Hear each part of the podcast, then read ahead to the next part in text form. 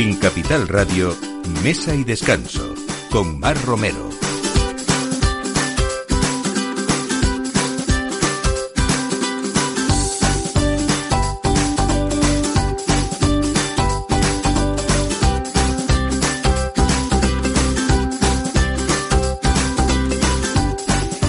Buenos días, esta es la hora de mesa y descanso como cada sábado en Capital Radio y es la hora pues de poner la mesa, del aperitivo, de tener buenos vinos y sobre todo eh, buenos mensajeros que nos hagan disfrutar tanto la gastronomía como en el vino, como en ese tiempo de ocio que aprovechamos todos ahora pues para pasar con la familia también, ¿por qué no?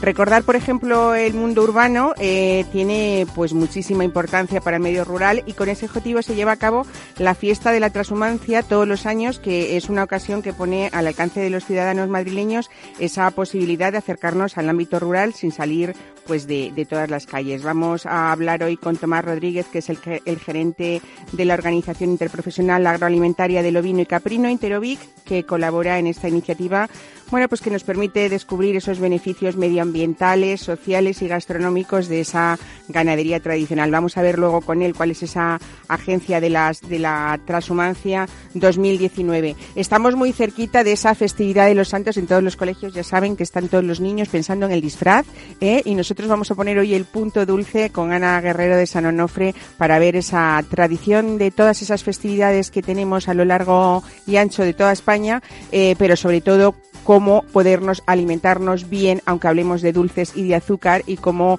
lo poco si bueno, pues mucho más bueno, ¿no? Y no nos falta, como siempre, en esta mesa hoy un vino muy especial que nos traen Diego y Hugo Ortega eh, y nada menos que hablamos que uno de los eh, mejores Pinot Noirs del mundo y hablamos de un vino de la provincia de Valladolid en Ribera del Duero. Buenos días Diego y Hugo, y Hugo Ortega, bienvenidos a Mesa de Descanso. ¿Cómo se llama este vino? Eh, buenos días primero. Eh, pues tenemos el Citius, que es el buque insignia de nuestra bodega Alta Pavina, el Pinot Noir 100%. Uh Y ha obtenido medalla de oro en la última edición del Mundial de Pinot Noir. De Pinot Noir, sí, en, en, Suiza, en un pueblecito que se llama Sier, con más de 20.000 eh, bodegas eh, intentando tener ese premio y nos han dado una medalla de oro que la verdad que nos ha hecho mucha ilusión.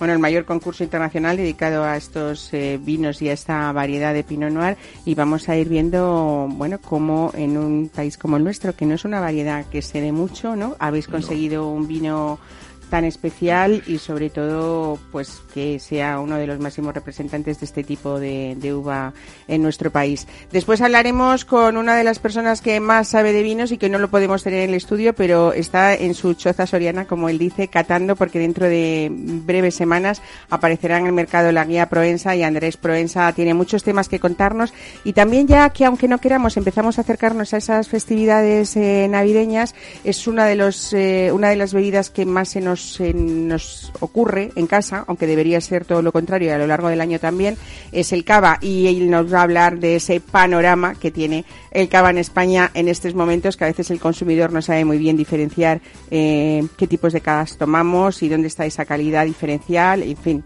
todo esto con ese experto de siempre que nos acompaña a menudo en Mesa Descanso.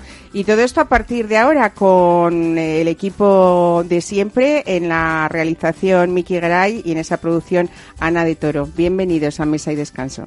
Mesa y Descanso con Mar Romero.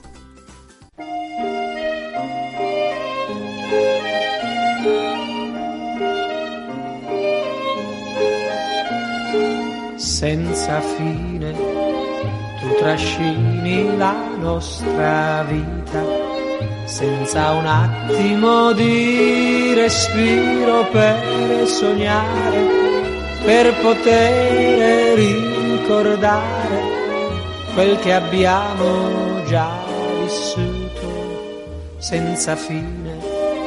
Tu sei un attimo senza fine non hai ieri, non hai domani, tutto è ormai nelle tue mani, mani grandi, mani senza fine.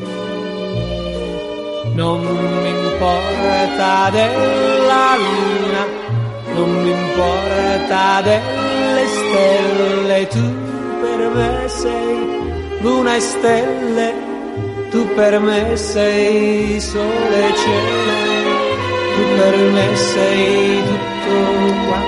Bueno, pues como decíamos, este fin de semana se celebra o se mete en el corazón de la capital el oficio del pastoreo, la transhumancia, y vamos a ver cómo podemos eh, ver productos relacionados con esto hoy, sábado y mañana domingo en el Palacio de Cibeles, y también mañana a ver cómo llegan las ovejas a Madrid, esas cañadas reales. Tomás Rodríguez, gerente de Interovid, buenos días. Hola, muy buenos días. Bueno, eh, eh, las Cañadas Reales es esa red viaria que se creó durante siglos para facilitar la convivencia del pastoreo con los ciudadanos y ver en Madrid ese recorrido de un rebaño eh, como eje principal de esas actividades que han puesto en marcha para celebrar esta tradición, pues una manera de que casi se ha convertido en una, una cita anual, ¿no? Eso ya es para los madrileños es una tradición. A finales de octubre justo, antes de, del cambio de hora, un poquito antes, este año una semana antes, pero justo el cambio de hora es cuando, bueno, el, rebaño de ovejas asumante pues llega a Madrid desde su desde Asturias. No deja de ser muy bonito y también muy emocionante ver, por ejemplo, emblemas de Madrid como la Catedral de la Almudena, la Puerta del Sol o Cibeles y ese escenario ahí de, trasiego con las ovejas, ¿no? Es muy bonito, sí, porque es, es una estampa, es una estampa que nos que nos acerca el campo a la ciudad, que es una cosa que yo creo que la ciudad necesita mucho, ¿no? La ciudad necesita recordarle que, viene viene del campo y donde están las raíces. Eh, Tomás Rodríguez, eh, la Unión Europea lleva respaldando tiempo las campañas que promueven la protección del medio ambiente y la sostenibilidad es el pilar estratégico de esta campaña que ya empezó el año pasado desde Interovid, la Organización Interprofesional Agroalimentaria del Ovino y el Caprino. Eh, ¿Cómo es ese elegir el, origen, por ejemplo, europeo de la carne de cordero y de cabrito, que son esos eh, corditos que vamos a ver este fin de semana? Es disfrutar, por supuesto, de esto que estamos contando, de una carne sostenible y natural, ¿no? Eh, comentabas la estampa que tiene ver el rebaño subiendo por la, yendo por la calle Mayor, delante de la Mudena, en la Puerta del Sol. Yo recomiendo a los madrileños que vayan a la Puerta del Sol a verlo, porque es un espectáculo. Pero tenemos que pensar que estos pastores, esto es un ejemplo de pastor, ahí en España tenemos casi 100.000, que este pastor hace eso al final para ganarse la vida. Y la forma de apoyar esto es con comer carne de cordero, que es un alimento espectacular además, es un alimento que está en nuestra tradición. Eh, ¿Dicen que va, puede ser la carne del futuro? Nosotros estamos, estamos apostando por ello, porque es una carne que, que tiene su origen en extensivo. Te comentaba que tenemos 100, 150.000 explotaciones, viven en las zonas más desfavorecidas, los ganaderos eh, eh, están aprovechando los pastos, unos recursos naturales que de otra forma no tienen aprovechamiento, todo lo contrario, de no aprovecharse pues pues allá donde eh, se caen hay incendios, ¿no? Te fijas y pensamos un poquito por encima donde ha habido incendios esta este este verano pasado, son zonas que están abandonadas, no hay no hay pastoreo, no hay ganaderos, no hay gente aprovechando esos recursos. La oveja y el cordero, que es el fruto de la oveja y lo que nosotros nos comemos, es la mejor forma de, evitar esto. Por eso creemos que es la carne del futuro. Claro. Hablamos también eh, que, por ejemplo, una cabra adulta, según los datos que tengo yo aquí ahora, puede comer al día entre kilo y medio y dos kilos y medio de material vegetal seco, de, de bueno, en fin, esos eh, es, es una manera también, ¿no? Es la mejor desbrozadora. Para comer cabrito es la mejor desbrozadora. Una forma indirecta de desbrozar el monte y, aprovecharlos, ayudar a que estos, estos cortafuegos que hay por, por toda España, pues muchos de ellos, o cada vez más, muchos, bueno, pocos, mm, va viendo cada vez más, eh, los están utilizando pastores pues para mantenerlos a raya y que es una forma mucho mejor y mucho más sostenible de arreglar que no las cuadrillas con equipos a base de gasolina, bueno, mecánicos y demás, ¿no? Entonces la oveja o la cabra lo hace de una forma natural y, y, esto se apoya pues comiendo carne de cordero de cabrito, efectivamente. Tomás, en España, eh, datos, hay 8 millones de ovejas y más de 6 millones de cabras productoras de carne que al cabo del año podrían mantener libre de incendios casi un millón y medio de hectáreas de bosques y de matorrales. ¿eh? Ahí, ahí es nada. Bueno, pues eh, ese, es uno de, las, de los objetivos de esta campaña, educar y formar también a ese canal profesional y Oreca y, desde luego pues trasladar estos mensajes de sostenibilidad eh, relacionados con esta carne de lechal, de cordero y, de cabrito también. Eh, mañana domingo tendremos, aparte de esas llegadas de las ovejas a Madrid, eh, como hemos comentado, hay una comida pastoril en la Casa de Campo, que es uno de nuestros pulmones, afortunadamente, todavía en la capital. Y sobre todo estos dos días, eh, acercarnos al Palacio de Cibeles para ver ese mercado de productos relacionados con la transhumancia, ¿no? Eso es, ahí podemos tomar, tomar queso, comprar carne, pares artesanos, bueno, productos producidos por nuestros ganaderos que, tratan de, seguir viviendo en su pueblo y aprovechar unos recursos que de otra forma pues serían un problema para la sociedad y a través de la oveja y de la carne de cordero pues se convierten en un, en un servicio social. Muy bien, pues Tomás Rodríguez, gerente de Interovid, fenomenal por esa campaña que va a durar prácticamente más de dos años, ¿no? Y que, bueno, pues ese, ese pilar que es la sostenibilidad y que a veces cuando hablamos de carne hay una especie de demonización últimamente, ¿no? Con el tema de la carne, pero también es verdad, bueno, que hay cosas positivas como la que, la que estamos contando y hay que concienciar a las personas para tener esa alimentación saludable y colaborar sobre todo con, con el medio ambiente y sobre todo con ese medio, medio rural eh, que, que, bueno, que hay que seguir manteniendo y apoyando, ¿no? Mm. Sí, más, efectivamente. Lo, importante es una dieta equilibrada. O sea, tú, hoy vas a hablar a continuación de, los, dulces, pues una buena carne con un buen vino, con una buena uva, como vas a hablar también a continuación, y eso con un buen, un buen dulce final, al final es una dieta equilibrada. Es una cuestión de, calidad, de calidad, de comer productos de calidad, productos que aporten algo a la sociedad. Bueno, la carne de cordero es un producto que, que comes cordero y estás ayudando pues estos a estos a nuestra ganadería tradicional claro que sí. tradicional y, y luego tiene hueco pues para tomar un dulce tradicional que también tiene una cultura somos vamos España lo dirá mejor entiendo yo que lo dirá a lo mejor a la persona que sabe pero España, España viene de una tradición árabe con unos pasteles y unos dulces que, que son espectaculares no nos distinguen del resto de Europa. Pues claro que sí. todo es todo es cuestión de, de de moderación y del punto de equilibrio, ¿no? Exactamente. No hay que poner solamente un producto porque esto, no, no, de todo un poquito. Eso es, para poder disfrutar y compartir, que es lo que hacemos en este programa cada fin de semana. Tomás Rodríguez, muchísimas gracias y nada, felicidades por esa iniciativa que se repite cada año y, que nos hace felices también. Un abrazo, hasta luego. Gracias a vosotros, más. Un abrazo. Mesa y descanso, Capital Radio.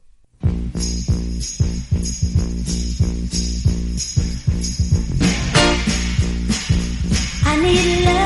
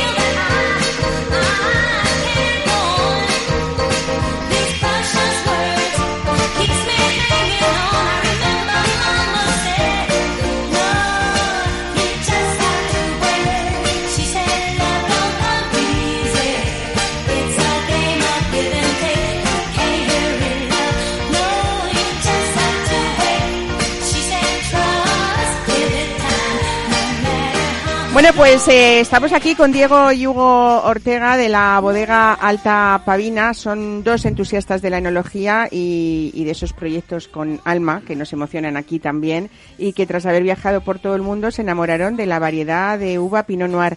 Eh, Diego y Hugo dicen que mm, el vino cuando empieza una cata mm, nos gusta, aunque sea mentira, mm, escuchar cómo, cómo suena. Quizá la Pinot Noir tenga algún otro sonido que no tengan otras variedades. A ver, vamos a ver. Pues lo comprobamos ahora mismo. Vamos Yo creo ser- que va a ser un poco más elegante que el resto.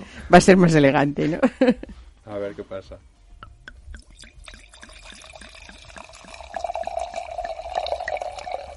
Qué bonito suena, ¿no?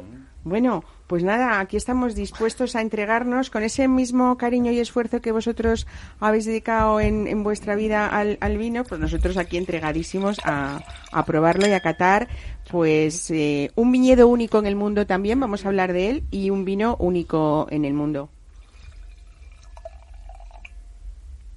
Bueno, qué bien, ya estamos todos, ¿no? Bueno, Ana Guerrero, buenos días, bienvenida. Buenos días, Siempre llegas a como punto. corriendo. Siempre llegas a punto. Pero ¿eh? no me voy a perder yo esto. Pues claro que no, no te lo puedes perder, porque estábamos diciendo en la presentación de este programa que Citius 2014, que es este vino que estamos eh, tomando hoy, eh, ha tenido medalla de oro en el concurso mundial de Pinot Noir, eh, que, En que, bueno, Suiza. en Suiza es el, el mayor concurso internacional dedicado a estas variedades, bueno, y a otras de, de la familia Pinot también, la Pinot Gris y la Pinot Blanc, que se, que se celebran anualmente en, en Sierre, que es esta localidad de, de Suiza, ¿no? Bueno, eh, de- hemos dicho que sois los máximos representantes de este tipo de uva en nuestro país y especialistas también a nivel mundial en los vinos que, que se elaboran con ella. Yo creo que ganar el concurso estando en Valladolid. Luego vamos a hablar de esas alturas, ¿no? Eh, que hay en algunas fincas en vuestra zona, porque cada vez es como más alto, por favor, ¿no? Que, que, que decía. Sí, y sobre todo con el Pinot Noir es, es muy importante eh, la altitud y el frío. Hay algún otro eh, Pinot Noir que se hace en España, no somos los únicos, eh, pero están más en zonas eh, cálidas, zonas mediterráneas, eh, y no es nuestra filosofía. Nosotros lo que queremos es, eh, dentro del clima continental de Valladolid y de la zona de la Ribera del Duero, eh, trabajamos eh, la altitud y trabajamos una uva que es muy delicada, como tú bien decías, eh, sobre todo por lo fina que es la piel, el ollejo, y entonces en España, pues que tenemos tanto tantas horas de sol al año, Es complicado. eh, lo, lo hace muy lo hace muy difícil de elaborar. Bueno, vuestra bodega Alta Pavina está, vamos a enmarcarnos un poco en una finca en el término municipal de La Parrilla, en Valladolid, Así a es. mil metros de altitud, que ya es, eh, Sí, sí, es, es es una- una zona además eh, de páramos, ¿no? Con ese clima continental, con muchos contrastes de temperatura que hay en toda esa zona también de, de Ribera del Duero. ¿Tenéis una superficie de 35 hectáreas? Sí, la bodega son 35 hectáreas y es muy importante hablar del suelo, porque el suelo es fundamental para, para lo que luego vemos como el resultado del vino, que siempre eh, nosotros vamos por la línea de, de mucha mineralidad. Entonces el suelo es muy calcáreo, es, es mucha roca. Entonces esa altitud más la roca calcárea Es lo que genera hace- mucha mineralidad y hace el vino Y esa eh, frescura no también, ¿no? afrutado, sino fresco y- y elegante. Bueno, eh, aquí no hacemos unas catas técnicas, sino un poco también despertar esa curiosidad de quienes nos escuchan cada fin de semana. Quédense con este nombre, Citius, y es una de las mejores Pinot Noir del, de- de- del mundo, pero es verdad que es delicado, aterciopelado. Ana, que tú no que eres tiene- muy poetisa, cuéntame tú. Es que no tienen apenas tanino, es la delicadeza. Es, Es, es es un vino sutil, tremendamente delicado, como bien dices, exacto. Así que es una de las características fundamentales de esta variedad, pero nosotros le aportamos un poco, me gusta decirlo, si se puede decir aquí en radio, el cachondeo un poco de los vinos españoles, ¿no? Tiene tiene toda esa elegancia, esa delicadeza, pero un poquito... Y luego es persistente chicha. a la Ajá. vez, ¿eh? porque lo ves así como muy ligero, muy delicado, que mm, eh, parece que es un poco la teoría del Pinot Noir, pero es que realmente es así. Eh, yo creo que habéis conseguido un vino que pues pues que enamora, ¿no? Eh, habéis puesto, como decía antes, mucho cariño y mucho esfuerzo en todo esto y también en, eh, vosotros, aparte de ser unos entusiastas de, de- de la enología, eh, vuestra familia se dedica también a, otro proyecto que es el de los hoteles. Tenéis eh, los hoteles Fontecruz. Eh, algunos como mm, de verdad eh, que uno mm, los visita y ya se queda con, con, con querer volver siempre, ¿no? La casa del presidente en Ávila es algo muy sentimental para todos y, me, y, y esto tengo yo curiosidad porque desde que conocí que, que, que se había, bueno, que, que os habíais eh, quedado con, con la casa de Suárez, en, en, eh, justo creo que la- una, una de las paredes de, de un espacio de la casa da a, a la muralla de Ávila, ¿no? La muralla, sí. Parte del jardín es la muralla de, de Ávila, del siglo XII. Eh, yo creo que es una de las cosas que, que en Es este país hay muchos motivos para conocerlo, ¿no? No solamente por lo Mm. precioso que lo habéis puesto, sino La toda esa historia y la esencia, ¿no? La filosofía que se respira desde las paredes, que puedes eh, sentir como la familia Suárez paseaba por las mismas, el despacho, que es la recepción del hotel, que se ha mantenido intacto tal cual, tal cual nos lo encontramos. Y bueno, un montón de rinconcitos que te rememoran a la época tan bonita y tan interesante de, de la historia de España, ¿no? Yo me imagino ahí en una chimenea tomando citius y eso ya debe ser para el recuerdo, Pero ¿no? fíjate ¿No? que pasan cosas curiosas porque la gente, el cliente cuando viene, está esperando que salga Adolfo Suárez a tomarse un vino con él en cualquier momento. La gente todavía cree Es la energía. que Que está respire, Adolfo, ¿no? que La- está Adolfo esa Suárez por allí. positiva, Sí, ¿no? sí, sí, sí. Bueno, eh, otro de los sitios preciosos, eh, es, es- este sí que lo conozco bien, es el Eugenia de Montijo en Toledo, ¿no? O sea, hasta llegar a allí, esas calles eh, preciosas y ese pasear por, por esta Es que ciudad es imperial una- es una es maravilla, una maravilla y, es, y también es un poco seña de, del buen gusto en todos vuestros vuestros hoteles, ¿no? Sí, también pues lo que fuera la residencia de la emperatriz, ¿no? Eh, Eugenia de Montijo y un hotel que gira muy en torno a su figura. ¿Estaría Napoleón III por allí o no? Pues no Seguro, lo dudes, no lo dudes dando órdenes ahí y mandando seguro, ¿no?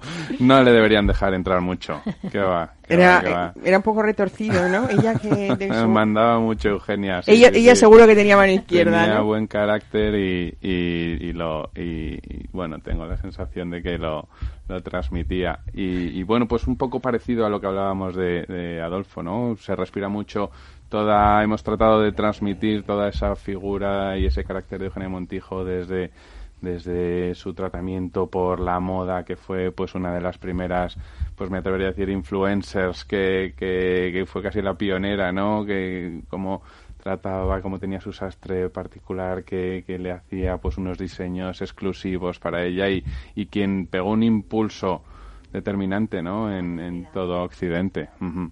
Eh, tenemos mucha historia porque también el Fuente Cruz 6 es en Sevilla. ¿Habéis buscado unas ubicaciones? Eh... Bueno, es que es parte de la filosofía que tenemos en los hoteles. Siempre queremos que todos los edificios o el hotel en sí tenga una historia atrás que contar muy bonita. Ujú. Y en Sevilla no, no, no le va atrás. Es el, es el es el Palacio Arzobispal, es el tercer patio del Palacio Arzobispal y está situado en una zona maravillosa de la judería de Sevilla, donde pasear y estar eh, simplemente andando por allí, pues ya te enriquece. ¿Cómo, cómo pasáis, eh, bueno, pues, eh, pues de, ese, de esos proyectos eh, hoteleros a, a, ese amor por el vino? ¿O fue a la vez? Porque eh, me estabais comentando antes eh, que vuestra formación, por ejemplo, Hugo, es eh, eres periodista de Ah, formación, sí. ¿no? Ajá. Eh, Diego, Sí, también. yo- no, no, no, Ah. yo estudié empresariales. Bueno, hijos de una periodista, además, Sí, sí, sí, también, nuestra ¿no? madre es periodista. Mm, Bueno, el, el amor por la enología, por el, por descubrir el vino, por, bueno, pues por ese paisaje de Ribera del Duero tan especial y tan único también, ¿no? Que estáis ubicados, además, lo hemos dicho antes, creo, pero, pero desde luego en esa milla de oro, eh, donde están las grandes eh, referencias y las grandes eh, etiquetas de, de, de esas bodegas míticas, ¿no? No, no se me ocurre la vida sin, sin el Sin vino, el vino. No, no. A mí tampoco, ¿eh? Pero de otra manera. Siempre lo hemos tenido muy presente en casa. Nuestro padre, nuestra madre siempre le gustó abrir una buena botella de vino. Nos, nos eh, tuvimos el maravilloso privilegio de acompañarle en multitud de viajes. Luego nos inculcó también la pasión por viajar y demás. Y, y la verdad es que no trabajamos tanto, aunque estamos todo el día afuera estamos disfrutando ¿no? de la vida como la tenemos organizada y como la dirigimos, ¿no? llevando nuestras marcas, tratando de hacer y crear nuestro proyecto, eh, pues, pues, dentro de una filosofía de mimar mucho el producto y de ofrecer cosas, cosas diferentes. eh, pero al final no deja de ser cuando llegas por la noche agotado después de haber recorrido 500 kilómetros para ir a la bodega, para ir a cualquiera de los hoteles, para ir a visitar a un cliente o para viajar al extranjero para presentar nuestros eh, a nuestros mercados, ya sean los vinos o, los hoteles, eh, pues pues te duermes con la satisfacción de, de haber trabajado a gusto, ¿no? Diego, cuando adquiristeis esta bodega, eh, la familia, mm, ¿estaba ya plantada a Pinot Noir o Sí, apostasteis sí, por esa no, variedad? Estaba plantada la Pinot Y Noir. vosotros quisisteis mejorarla al máximo Sí, hasta el punto de sí. conseguir lo que habéis conseguido, Estaba ¿no? plantada en una... Es, es muy curiosa la historia porque eran unas granjas de vacuno y de porcino. Entonces, eh, no solo lo que hablábamos antes del suelo tan mineral y la altitud, sino que el suelo tenía una cantidad de nutrientes desde los años 50, 60 y 70 que es un suelo muy rico y por eso le da esta frutosidad y le da tanto tanto ese, ese tan especial a la uva. Pero hay una cosa que a mí me gustaba antes de la conversación que has tenido con, con el señor que ha llamado de la de la de, Ujú, de Iterovid, de la transhumancia de la que está este fin de semana en Y Madrid. Es que yo creo que al final eh, todos tendemos a volver a las cosas más básicas. Y dices tú, el mundo del vino, ¿y cómo nos dedicabais y os habéis dedicado? Pues porque es que la- es la propia tierra lo que te lo ofrece, la tierra, la naturaleza, el turismo en España es un es una cosa básica para nosotros y al final lo que queremos es pues que la gente disfrute de los pequeños detalles. Desde luego. ¿Tenéis eh, desde ese enoturismo, mm, hay posibilidades de visitar vuestra bodega, el Tapavina? O, Sí, ¿no? sí, sí, por Ningún supuesto, problema, claro. reservando Ajá. el día y la cita. Sí, y conviene, podemos conviene, es ver... una bodega pequeña, estamos más focalizados casi en, en el mimo y en la producción de nuestros vinos, pero pero con las man- con los brazos bien abiertos, ¿no? Para que todo el mundo que quiera venir a vernos eh, que vea eh, esa bodega que es el ma- la mayor extensión de, de viñedo de Pinot Noir en nuestro país. Ahí es nada, ¿no? Ahí Y además van a, van a coger una experiencia muy bonita porque van a ver el vino directamente cómo se hace. Nosotros no es una bodega hecha por ningún arquitecto archifamoso, sino que es una bodega muy directa donde ves realmente eh, cómo se hace el vino. Es, un- es una bodega. ¿Habéis terminado la vendimia ya? Sí, sí, sí. ¿Y qué tal eh, se prevé 2019? Pues estamos alucinando, la verdad Sí, es ¿no? que eh, eh, sí, sí, sí, sí, ha venido un año seco que acaba generando unas concentraciones importantes, pero luego también a final de eh, 10, 15 días antes han caído unas pequeñas lluvias que han permitido incluso mejorar también la productividad y demás. O sea, estamos emocionados con la calidad que vamos a ofrecer en la añada 2019. Bueno, habrá que estar pendiente, ¿no? De, de esa añada y, y disfrutar sin duda, pues, de uno de los mejores vinos de Pinot Noir, tanto españoles como, como del mundo. Así que vamos a brindar, ¿no? Mientras que nos vamos al punto goloso. Venga. Claro. Gracias. Mesa y descanso con Mar Romero.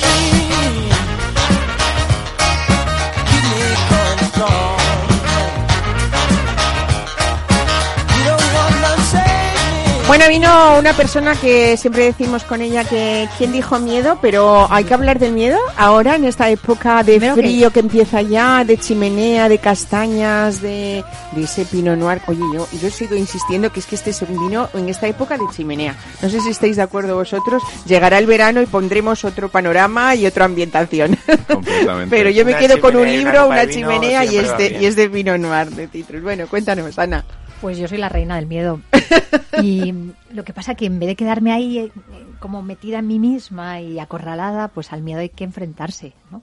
Y hay que superarlo y hay que lanzarse a, a, a ver por qué tengo miedo, ¿no?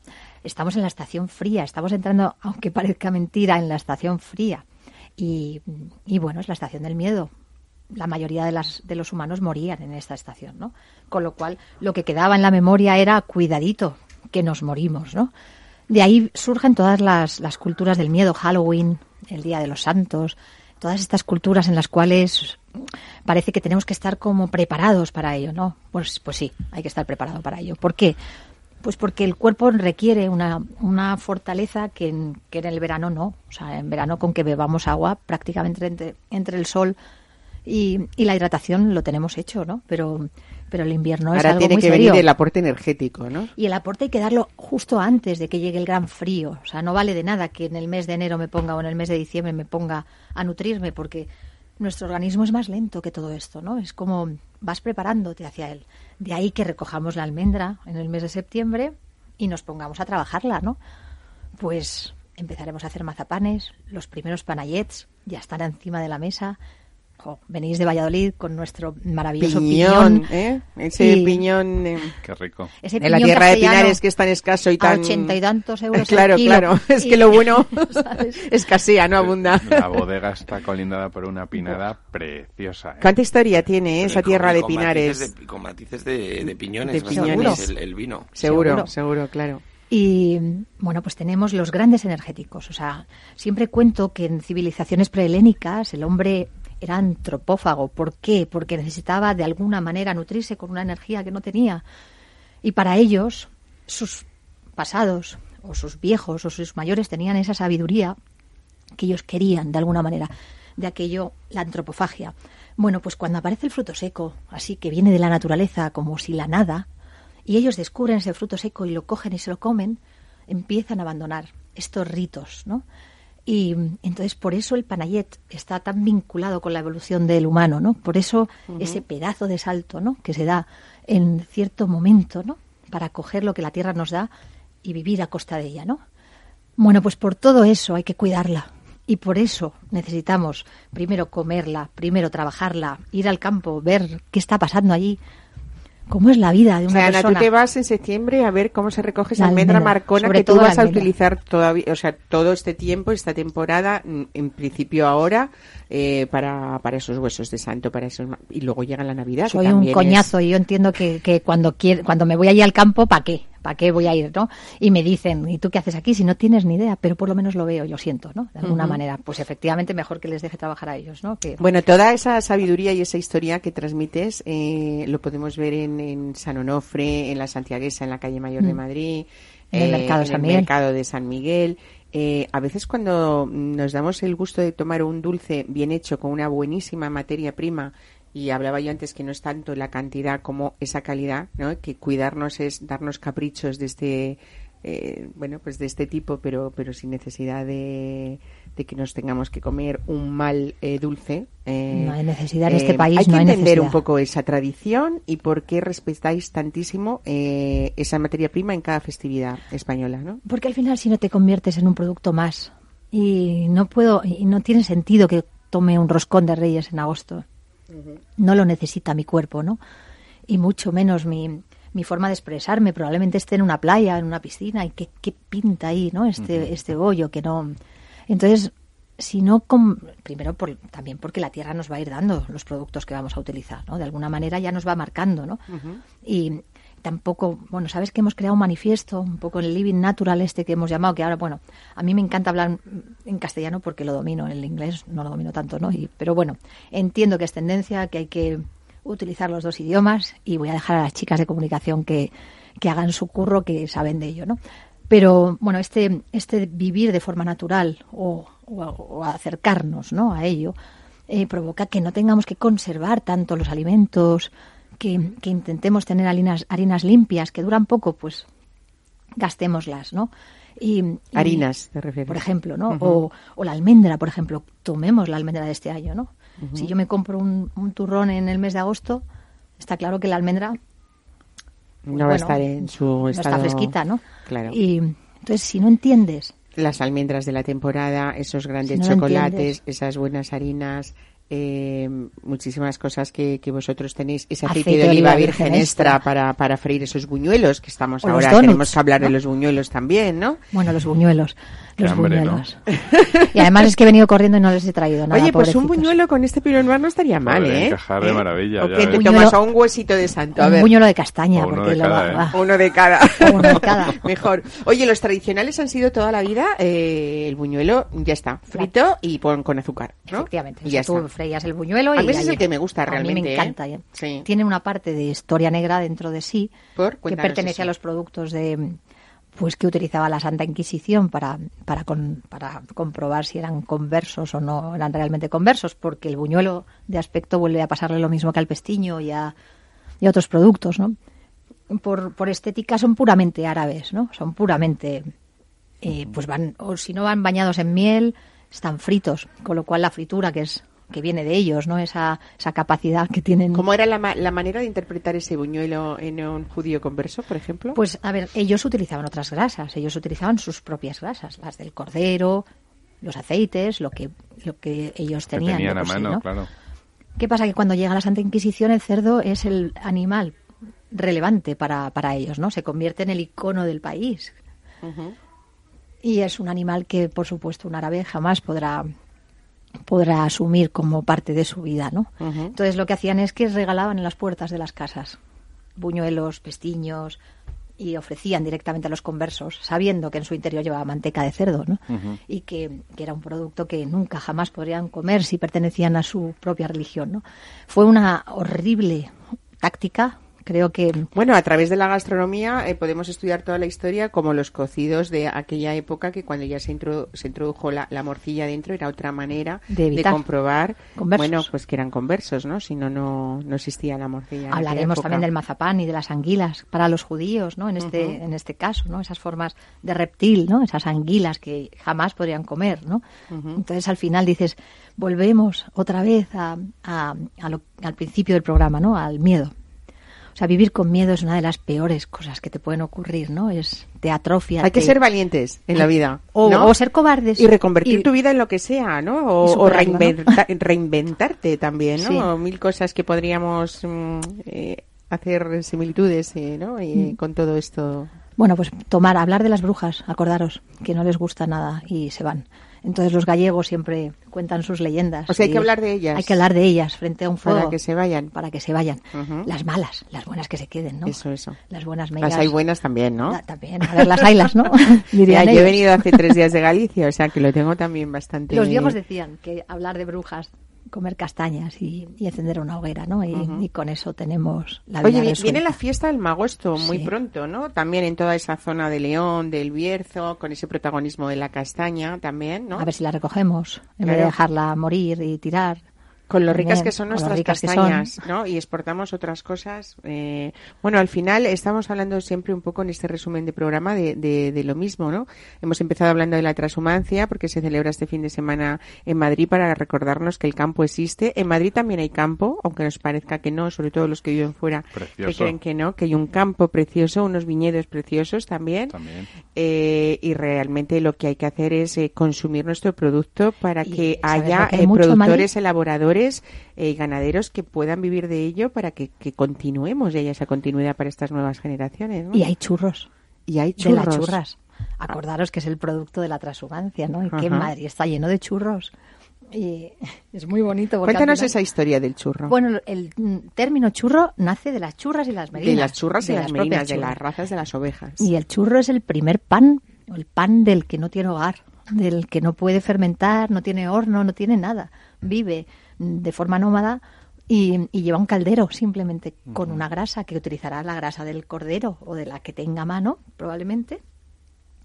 y lo que hará es freír sobre esa grasa. Entonces el pan era una harina con agua y, y- y sal si la tenían. A veces no la tenían, pero ese es el primer pan del- de, un, de un pastor. Es el pan del pastor. Y el término viene de las churras. ¿Y por qué tan madrileño el churro? Pues También lo hay en otras provincias, no- por supuesto, pues pero es verdad que es muy nuestro, ¿no? Pues probablemente Muy- porque encalló aquí, pero también es verdad que hay churros por toda la península ibérica, ¿no? O sea, Bueno, Claro, y en. China está Y en haciendo China, furor, bueno. ¿eh? Sí, desde luego, Ha habido mucho chino que ha venido por San Mamés y se ha De todas maneras, por favor, cuando hagáis churros, freír en un aceite De oliva bueno, virgen extra, ¿no? No hagáis bobadas, porque ya que estamos en España y que vamos a tomarnos un Pero es que además esa, carbono... esa fritura, que lo decimos siempre que sí. hablamos del aceite de oliva virgen extra, es la única que nos aísla el producto de la, grasa, grasa. y que no introduce. Entonces, el aceite de oliva virgen extra fríe, pero no empapa, no cuece, Mm. y por lo tanto no estamos tomando eh, algo grasiento como entiende muchas personas. Y no la calentéis mucho, tampoco. A 160 grados, no, no, no subáis más. Y que no hume nunca, no hace falta. Que no hume nunca. Que no hume Se y quema, ¿no? se quema. Y entonces ya estaríamos... mm, ¿Cómo controlamos en casa eh, la medida Pues del ahora- aceite? Porque, claro, lo pones al 7, al 8 o al 9 y nadie tiene en casa un termómetro. Pues nadie si tiene, pero en- cuestan 18 euros con 50. Ujú. O sea que al final es verdad que... Un medidor de la temperatura. Sí, que te sube hasta casi 190 grados, ¿no? O sea, es verdad que igual Y que si compramos no, otros, que lo pones eso, al 7, al claro, 8. no, al Que 7 o 8 ya se te va, Ya se 5 te- o 6. cinco o seis. 6 como mucho. Ajá. Pero yo en una vitro o en una inducción menos, que es más rápido y sube Sí. más.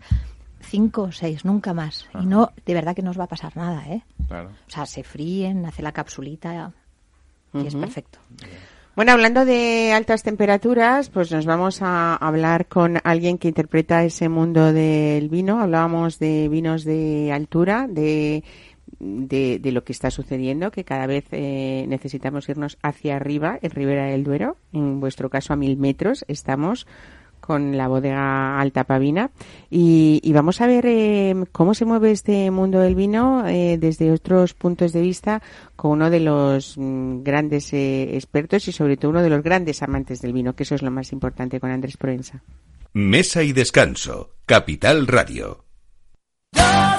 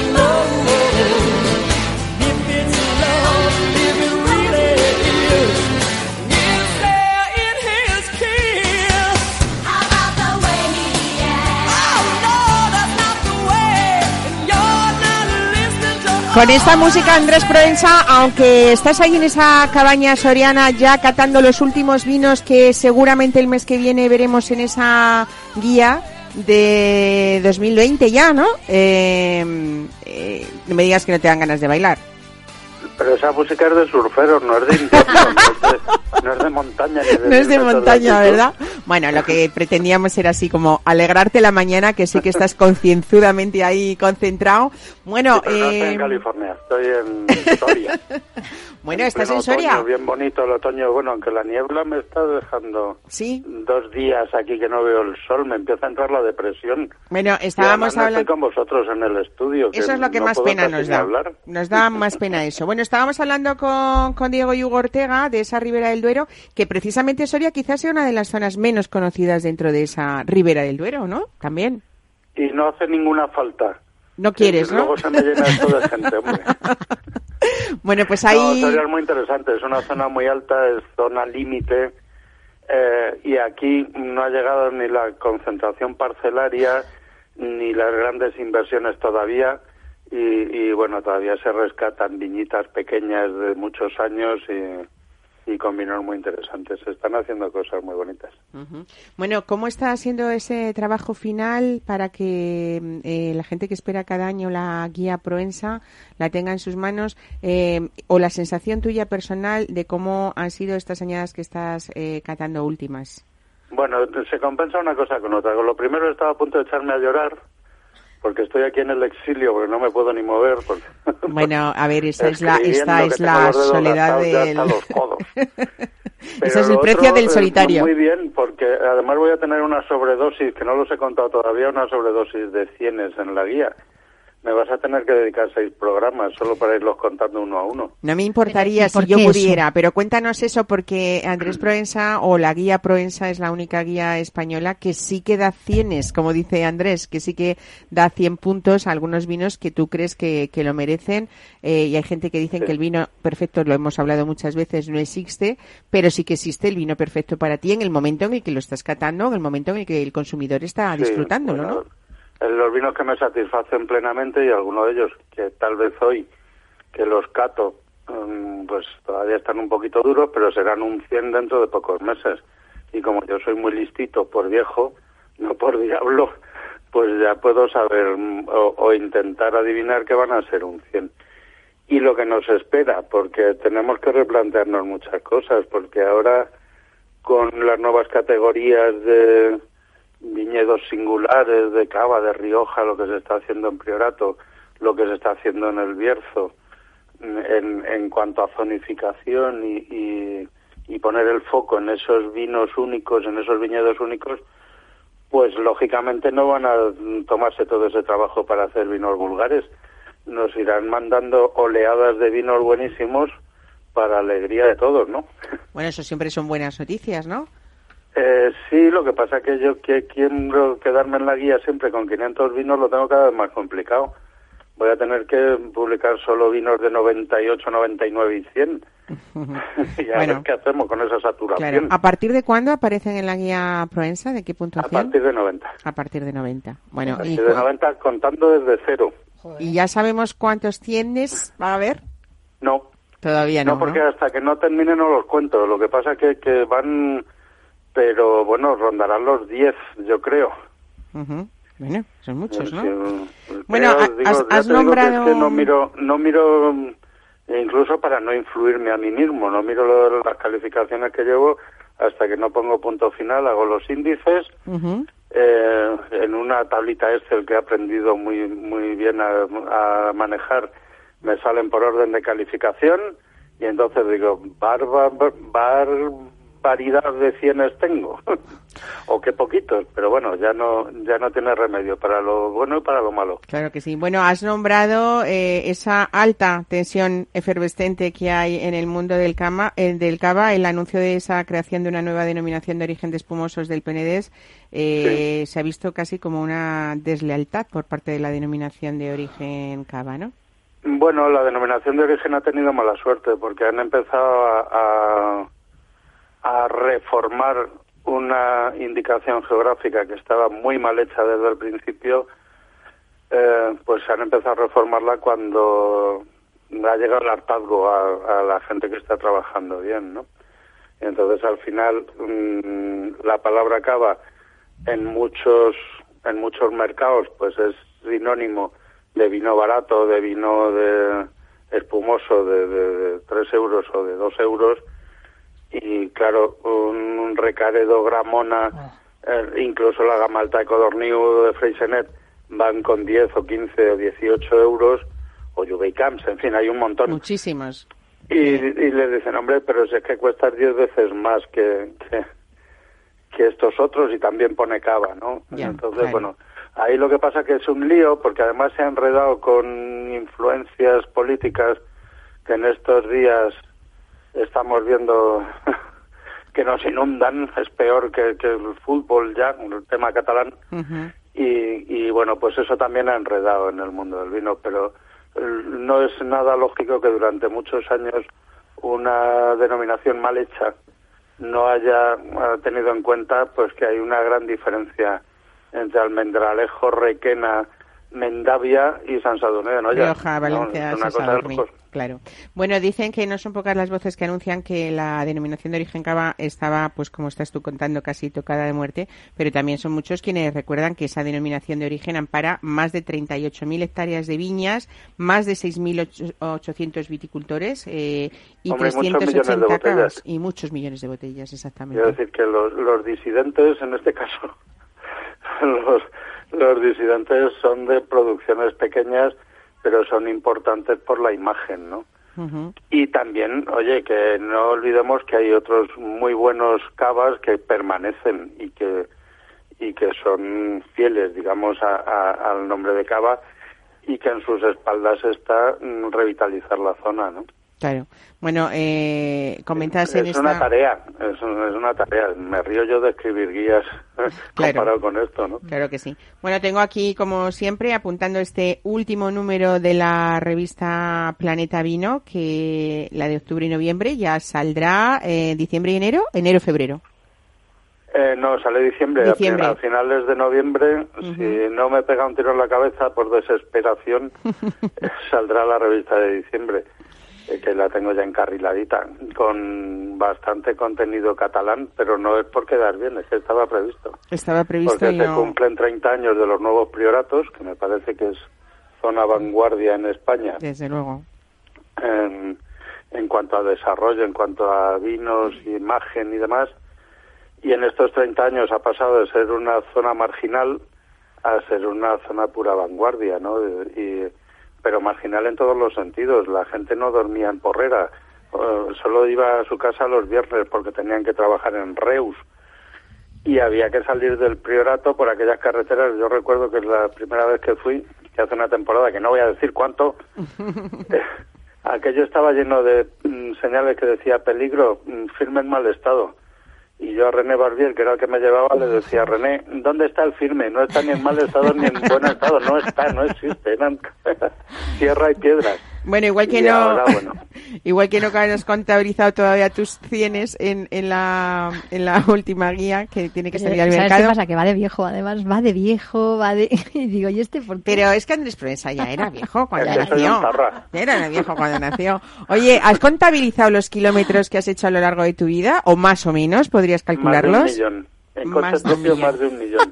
Por ejemplo, por ejemplo. cálculo. Yo creo que tendrías que ser uno de los asesores de pues eso, pues de las de cómo tienen que estar las carreteras en, en España, ¿no? O de la DGT, ¿no? ¿No te parece? Con buen sueldo, por favor, que no como siempre. Bueno, O que me den- cuéntanos que me hagan eh, descuento en multas. en ese recorrido que has hecho a lo largo del año para luego poder catar todos estos vinos que estarán en la guía. Por cierto, me, me decías que, que 500 eh, se van a quedar o más o menos.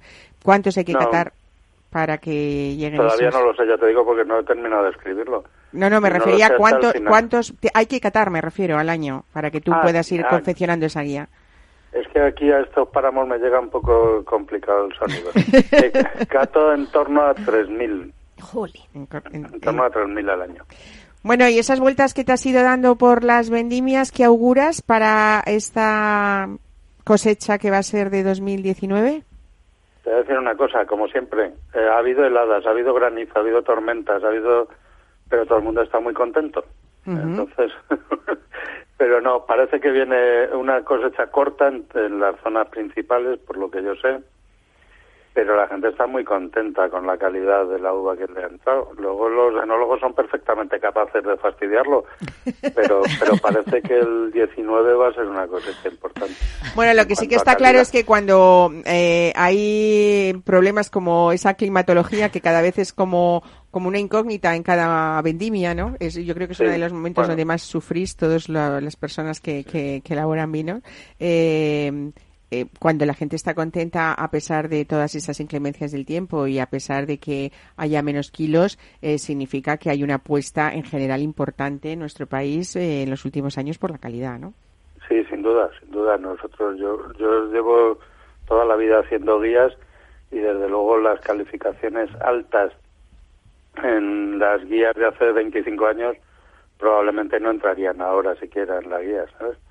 Entonces, bueno, esa es, es una cosa. eh, yo cada vez tengo que ajustar los criterios para no irme a más de mil vinos, que yo no, no, me parece que sería ya inmanejable la guía, ¿no? Porque se trata de dirigir, no de hacer un, un vademecum. O Se trata de, seleccionar 110, ¿no? lo que, en mi opinión, es lo mejor. En mi opinión, claro, porque lo firmo yo. No me hago portavoz de nadie más Decías, que de mí mismo. Hugo, Y hay ah, veces que tampoco. Ok, vas a tener que acabar puntuando con 110 puntos en lugar de con 100. No oigo, Sí. no me llega el sonido. Que vas a tener que llegar a puntuar 110 puntos a algún vino, ¿no? Si vamos cada día mejorando No, la lo que hago es calidad. recortar por abajo, exigir más a los 90 y a los 95. Claro, claro, lo que decía antes, ¿no? Que empezará luego por, lo, por los 95. Bueno, No, Andrés, a- ajusto más, ajusto más. Lo que hago es que mm, exijo exijo más a los vinos que van a entrar en la guía y ya está. Porque mm, que lógicamente, es salirse de una media que cada vez esa es- media es más alta, ¿no? Pues lógicamente claro, habrá que Es seguir. que es una lástima porque vinos de 80, 90 puntos los beberías en cualquier momento, pero hay que poner la línea en algún sitio, ¿no? Ujú, desde luego. Bueno, pues eh, nada, no nos queda más que unirnos a ti en esa soledad soriana que Vente tienes. pa' Madrid, ¿eh? vente pa' ya Madrid, cuando primo. acabe, cuando acabe. Aquí en el destierro, pero no te preocupes que te voy a, invadir el, el estudio y voy, solo voy a caber yo. Bueno, Nadie tráenos un buen vino de yo paso también para disfrutar con nuestros oyentes, si te parece bien, ¿eh? Y Un sobre- torrezno. Y, por supuesto, o sea, no vengas con un vino y sin un torrendo soriano. Pero además voy a decir una cosa públicamente, ¿eh? que Andrés Proensa es una de las personas que mejor hace los torrendos en, en- en Soria. O sea, de verdad, porque también tienen su... Un día nos tienes que contar en el estudio todos esos secretos para que te salgan tan ricos y, y pa- pasan por sartén y pasan por horno también, ¿no? Primero horno y luego sartén. Eso, al revés, lo he dicho al revés. Es Claro. una trabajera, ya te lo digo yo. Y, y, y ya está por aquí el torrezno más caro que el jamón, ¿eh? Está el tema complicado. Oye, es que el, el jamones. es, es eh, denominación de origen o indicación geográfica protegida, ¿no? Es denominación de origen. Yo según llegué aquí a Soria, que me compré la choza aldeana, en uno de los paseos en coche, en la radio dijeron que ya era denominación de origen y debe hacer cinco años de esto. O sea, que fue uno de los motivos por los que tú te afincaste allí para concentrarte en tus catas de vinos mientras te era muy de acompañas. antes, ¿eh? pero, pero no sabía hacerlos. Bueno, pues nada, Hay que- alguna pista buena de torrezno en Madrid. Ya, lo, ya hablaremos de Oye, torrezno. venga, vamos a hacer un recorrido, ¿te parece? Venga. Vale. Que nada, no nos queda nada más que expresarte desde aquí este fin de semana, pues, pues nada, nuestro cariño y sobre todo gracias por ese esfuerzo que tú dedicas a, a, a ese mundo del vino y el cariño que lo pones, aunque haya gente que crea que solo buscas eh, las faltas. Hay que buscarlas también, ¿eh? ¿Eh? Para que todo sea mejor. ¿No te Sí, parece? sí, yo siempre a los vinos que más me gustan les busco las vueltas para que me sigan gustando sobre todo para que tú no me digas ese 100 que has puesto no, no lo merece. Pues nada, vamos, eh, nada, te esperamos a que acabes esa guía que estamos todos esperando ya y ver esos grandes vinos españoles y, y aquí, aquí lo disfrutaremos contigo. Por favor, con Estás amenazada con una invasión proensa, yo te, te enterarás. Ese día pe- pediré dos horas de programa. Un besito Muy grande. bien. Buen fin de semana. Un abrazo.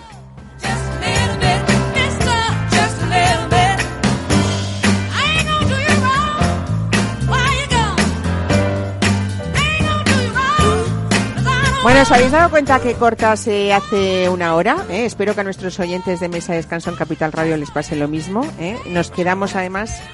Dime, pasado? ¿qué ha pasado, ¿Ya verdad? ha pasado una hora? Que ya ha pasado una hora, pues así es. Y luego, claro, con eh, gente tan estupenda como vosotros, con os- cosas tan ricas que nos, eh, nos traéis, ¿no? Y, y bueno, solamente tengo que, que felicitaros y agradeceros que hoy estéis con nosotros, porque siempre en este programa aprendemos, ¿no? Mucho. Así que Muchas gracias, celebrar bien eh, la transhumancia si os quedáis en Madrid. Eh, y ya la semana que viene empezar a comprar calabazas y huesos de santo también hay de calabazas, ¿no, Ana Guerrero? Oh, y- madre mía.